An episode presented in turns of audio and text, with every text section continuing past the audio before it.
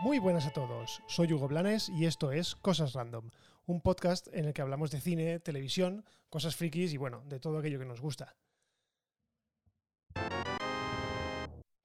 Bueno, empezamos con la noticia de la semana, si no la noticia del mes, y es que Disney ha decidido sacar del cajón de los retrasos indefinidos su película Mulan, el remake de acción real de su clásico animado, pues ha anunciado que se estrenará directamente en Disney Plus.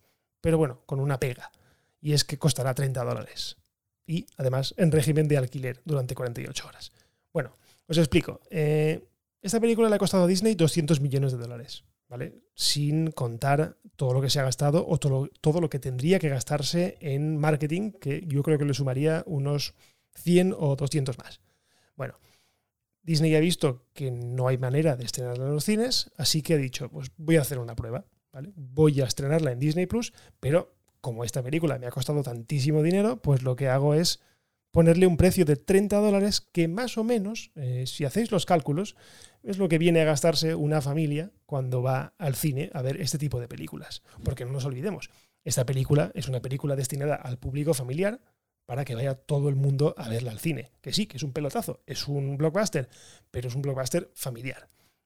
Eso sí, en los países en los que Disney Plus no esté disponible, la película se estrenará en las salas tradicionales, como toda la vida, eso sí, teniendo en cuenta que pues, probablemente hayan restricciones de coronavirus y cosas así. Pero aquí en España, en principio, va a llegar directamente a Disney Plus. Además, creo que es el 4 de septiembre o algo así, no lo sé seguro. Pero bueno. ¿Cómo lo veis vosotros? Yo, de primeras, cuando vi el precio, la verdad es que lo vi caro. ¿vale? Vi caro el estrenar una película en una plataforma que ya estás pagando, estás pagando 7 euros al, mes, y que aparte de eso te hagan pagar pues 30 euros más para disfrutar de esta película. Pero no sé, no sé cómo lo veis vosotros, pero tened en cuenta que Disney, por ejemplo, Disney Plus, te deja tener hasta 7 cuentas. ¿Vale? te cuentas dentro de una misma cuota. No hace falta que estén en la misma casa. Y además permite que se estén ejecutando al mismo tiempo, creo que son eh, cuatro o cinco dispositivos al mismo tiempo. O sea que si tú compras esta película y tienes la cuenta compartida con más gente, pues durante 48 horas podéis ver la película un montón de gente. Parar donde queráis, levantaros. No sé, está claro que la experiencia es diferente. No es lo mismo tener una sala de cine ver la película a lo grande, con un sonido a lo bestia, que ver una película en tu casa con el sistema de sonido que tengas, con la pantalla que tengas, que actualmente pues está claro que las pantallas que hay pues son todas buenísimas, 4K y todo lo que tú quieras, pero la experiencia del cine no es la misma. En casa normalmente pues estás mirando el móvil, te levantas al aseo, no es lo mismo. Pero como experimento porque yo creo que esto Disney lo toma como una especie de experimento. Es en plan, mm, no podemos estrenarla, no hay manera. No hay manera de que esta película tengamos la certeza de que al estrenarla va a venir muchísima gente al cine. Por lo tanto, hacemos este experimento. Recordemos que a Universal Controls le salió relativamente bien, porque recaudó más que la primera parte eh, estando disponible en vídeo bajo demanda. Pero ojo, Trolls costaba creo que eran 14 dólares y no 30. Pero bueno, está claro que Mulan es una película mucho más grande, es una película con un presupuesto mayor, como os he dicho, y además es una película, digamos, blockbuster, ¿vale?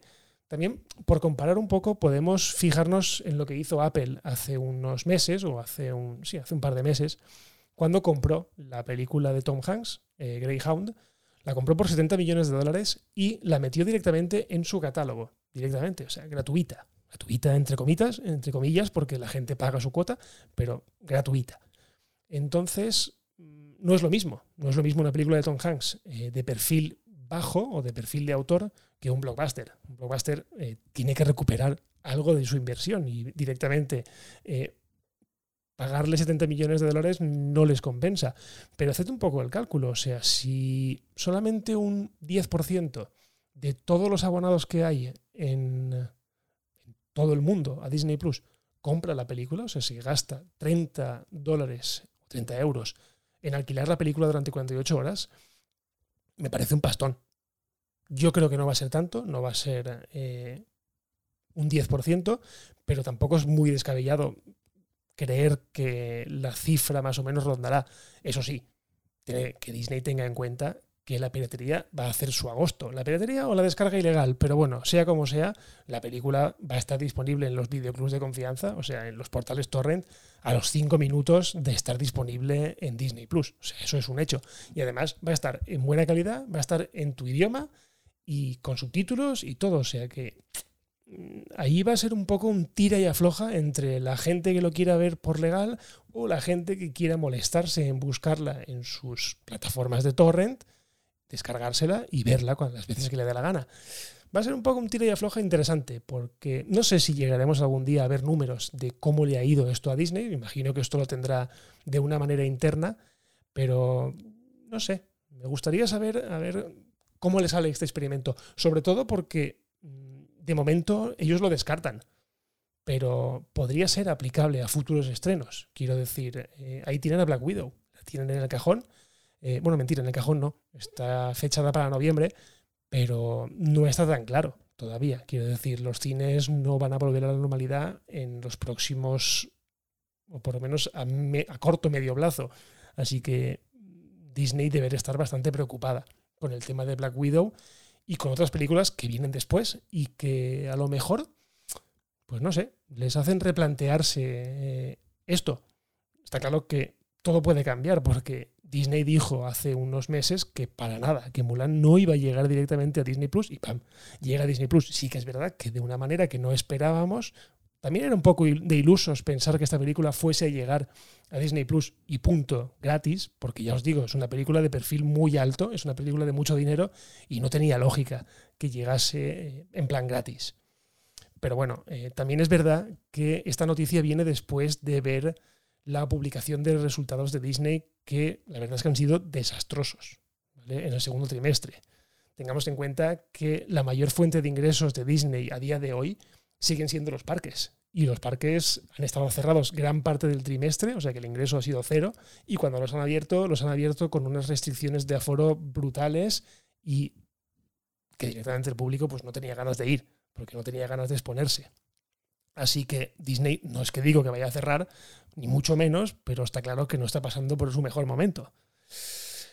Así que bueno, no sé, parques cerrados, eh, Disney Plus, que se está estancando por culpa de los retrasos, porque no nos equivoquemos, esta tarde mismo he recibido un correo de las novedades, entre comillas, de Disney Plus, y joder, es que daba pena, daba pena verlo porque es que no hay nada nuevo, o sea, la película que llega este mes de agosto así como estrella es una de Phineas. O sea, está claro que a Disney se le ha caído el chiringuito con los retrasos, por ejemplo, en, con Falcon and the Winter Soldier, pues se le ha caído la programación que tenía para todos estos meses. No sé, o sea, le hace falta contenido original como agua de mayo. Eh, esto es contenido original, pero no es como debería ser o como, o como creíamos que sería. Pero es que debe de estar muy preocupada porque tiene un retraso increíble de estrenos. A Disney Plus no llega contenido nuevo y claro, pues algo tiene que hacer. Y pues esto, lo que os digo, esto ha sido una especie de experimento o va a ser una especie de experimento y veremos cómo le sale. Así que estaremos atentos. Y seguimos con Disney porque acaba de anunciar que lanza Star, su nueva plataforma de streaming, que vendrá un poco a completar a Disney Plus y en la que estará disponible todo el catálogo que no tiene esta plataforma precisamente, que no tiene Disney Plus porque, pues, pues que Disney no, no considera oportuno. La verdad es que muchos de vosotros, y yo incluido, también nos preguntábamos dónde estaban todas aquellas películas y series que, no, que actualmente no están en Disney Plus. Sabemos que el catálogo de, de Disney es enorme. O sea, va desde las películas de dibujos, Marvel, Star Wars, eh, incluso yo creo que Indiana Jones ya es suyo. Eh, o por ejemplo, ¿cuál más? Eh, a ver, que me salga. Touchstone. Todas las películas de Touchstone son de Disney. Como por ejemplo Pretty Woman. ¿Vale? O por ejemplo Armageddon. Y esas películas no están. Porque digamos que Disney las considera demasiado adultas. Y bueno, digo adultas entre comillas porque en mi opinión estar, podrían estar perfectamente dentro del catálogo de Disney Plus, pero bueno, Disney dice que esto no es apropiado para su público, no es un público, no es para un público familiar, así que las tiene de momento guardadas. Bien, pues ha anunciado que en los próximos meses va a lanzar esta plataforma que digamos que reunirá todo ese catálogo adulto para, para nuestro disfrute, ¿vale? Y yo me pregunto, ¿y qué pasa con Hulu? Porque Hulu, si no lo sabéis, os lo digo, Hulu es la plataforma que tiene en Estados Unidos donde eh, aloja todo su contenido, por ejemplo, de la ABC, todo sus, su contenido original, digamos, menos eh, infantil, donde tiene muchas de sus películas y que, bueno, hasta hace cuatro días no era solo suyo, porque Hulu era una empresa o una plataforma que estaba compuesta por varias, digamos, empresas grandes. Está claro que al comprar una parte que compró muy grande y luego al fusionarse con o al absorber a Fox, pues directamente todo ese catálogo eh, ahora es de Disney. Pero bueno, ha decidido que en lugar de que Hulu llegue al resto de países, pues hace un rebranding, hace una plataforma completamente nueva. No sabemos a qué precio, pero imaginamos más o menos que será al mismo precio que Disney Plus, o sea, unos 7 euros al mes.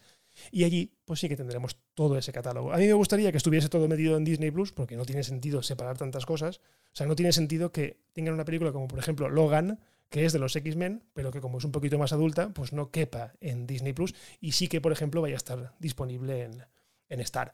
No tiene mucho sentido. O Pretty Woman, por ejemplo, pero bueno, no sé. Eh, ya hemos visto que Disney se las saca o se las gasta bastante, bastante mal con el tema de las cosas adultas. Por ejemplo, censurando el culo de, de Daryl Hannah en un 2, 3 Splash. Así que bueno, imagino que esto ha sido pues la decisión de, sacamos otra plataforma, otra más, esta no sé si tendrá tanto éxito como la de Disney, pero bueno, veremos a ver qué pasa.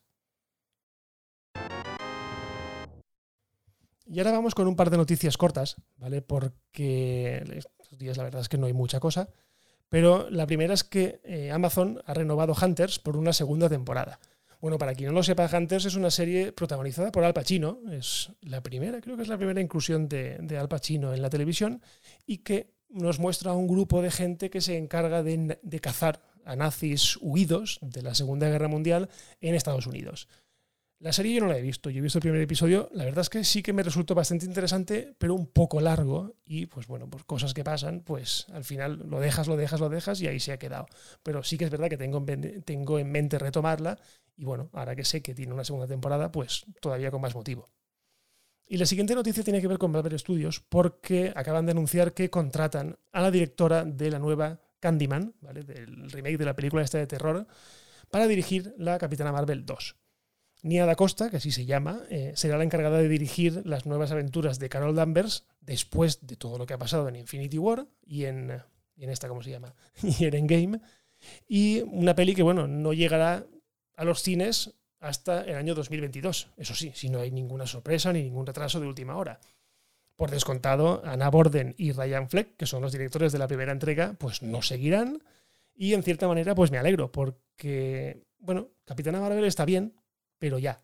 O sea, es una película entretenida, pero no tiene nada especial. No... Es un personaje que daba mucho juego y la película, la verdad es que fue bastante normalita.